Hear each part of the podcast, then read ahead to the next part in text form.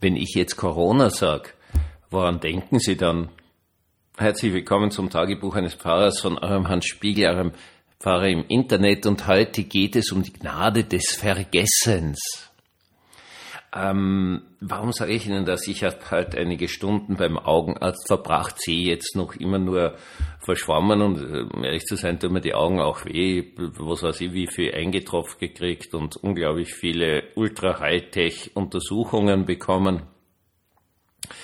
Und wie ich da gewartet habe, da bei dem Eintropfen, da wird das erste eingetropft zur Pupillenerweiterung, dann ist Pause, dann kommt es noch einmal.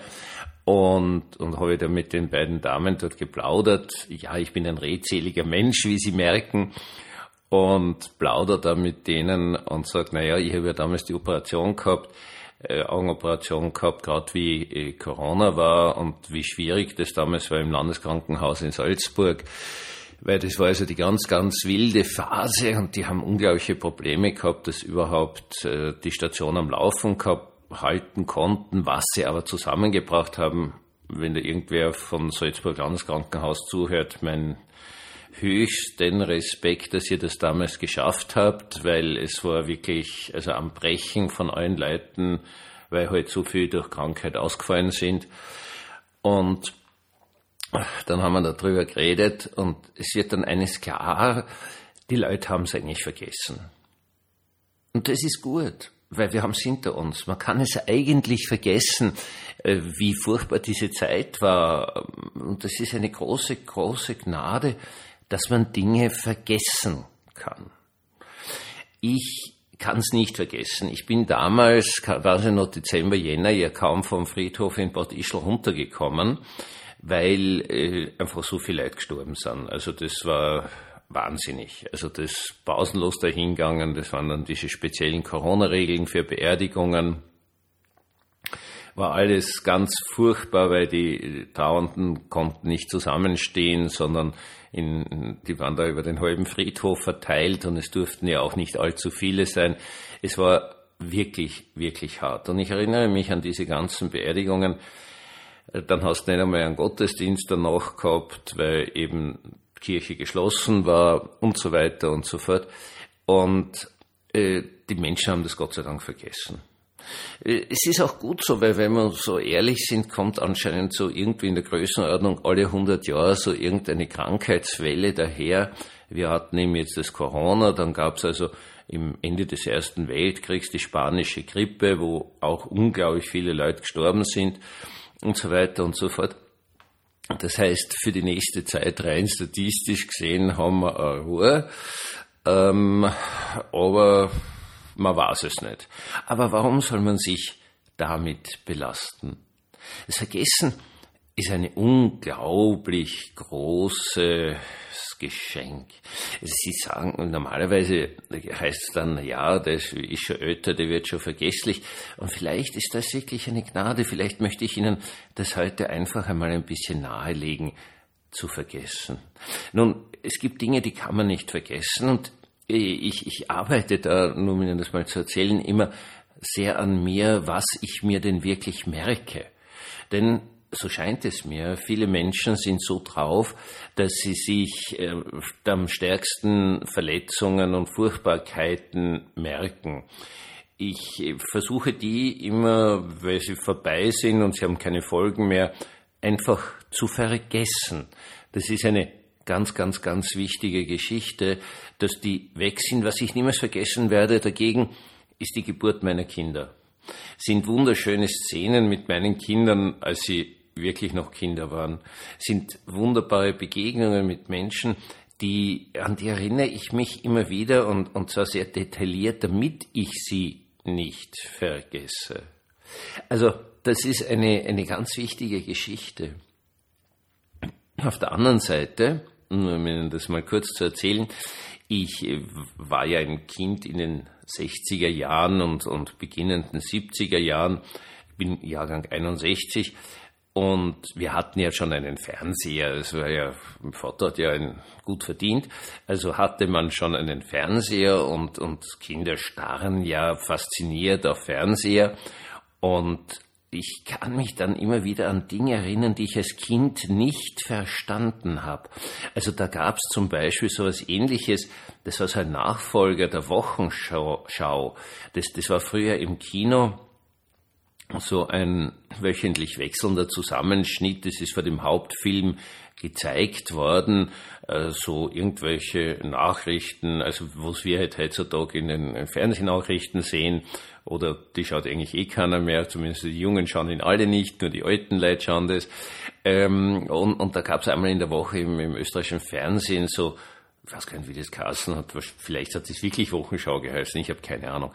Und da kann ich mich noch erinnern, das hat mich sehr beeindruckt damals als Kind, so im Dschungel so heldenhafte Amerikaner, die irgendwelche Bösen besiegen. Und die haben also jede Woche war so, was weiß ich, ein, zwei Minuten irgendwie Amerikaner besiegen gerade böse Menschen.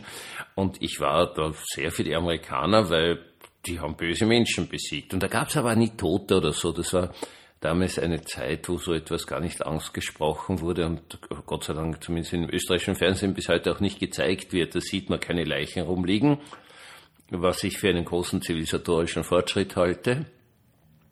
Und irgendwann einmal habe ich mir das angeschaut und wie, wie, was war der Vietnamkrieg überhaupt und dass das jetzt also sozusagen der amerikanische, in gewisser Weise der dritte war zuerst also die japanische Besetzung, dann der, der französische Krieg äh, gegen den Vietcong und dann halt die Amerikaner. Das, das habe ich dann irgendwann einmal gelernt und ich habe dann auch gelernt, relativ früh, dass es so gesehen keine Helden gibt, die gegen die Bösen kämpfen in Kriegen. Das hat mich sehr beeindruckt. Vorhin, äh, also nicht heute, sondern vor ein paar Tagen, habe ich was anderes gesehen, weil da kann ich mich auch erinnern, das war dann 1971, da war ich immerhin schon zehn, gab es da im Fernsehen in den Nachrichten einen Bericht von der 2500 Jahr Feier des Iran, respektive Persien, weil 2500 Jahre äh, hat also Kyros der Große da die Babylonier besiegt und das persische Reich sozusagen gegründet, Persepolis, und das waren tolle Bilder und auch den Schah gesehen und die Frau Schah gesehen, so mit Kronen und, und unglaublich viele als äh, altpersische Soldaten verkleidete Menschen sind da rumgelaufen und Zelte und so weiter und so fort. Und das hat mich schon sehr fasziniert. Also muss ich schon sagen, so als Kind, zehn Jahre war ich alt, also das, das hat mir gefallen. Also der mit der Krone, weil die hat wirklich gut ausgeschaut. Also mit einer Feder drauf, Pfauenfeder wohl, hat mich, ja, also muss ich sagen. Und erst jetzt habe ich bemerkt, dass das eigentlich für ein Fake war. Es war natürlich schon, ja, und es war unfassbar teuer, jenseits von Gut und Böse teuer währenddem gleichzeitig der Iran damals schon ganz knapp an der Grenze zum Explodieren war.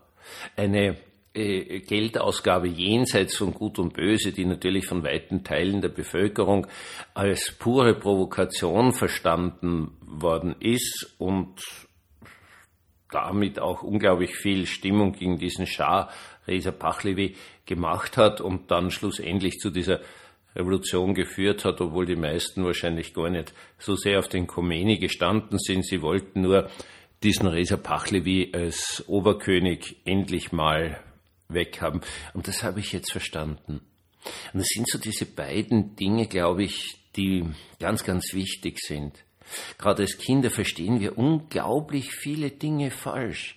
Das ist gigantisch, wenn ich mich immer wieder zurückerinnere, was ich alles falsch verstanden habe, auch was mir in Seelsorgegesprächen Menschen erzählt haben, was offenkundig kindliche Missverständnisse sind und äh, dann halt irgendwann geklärt werden müssen.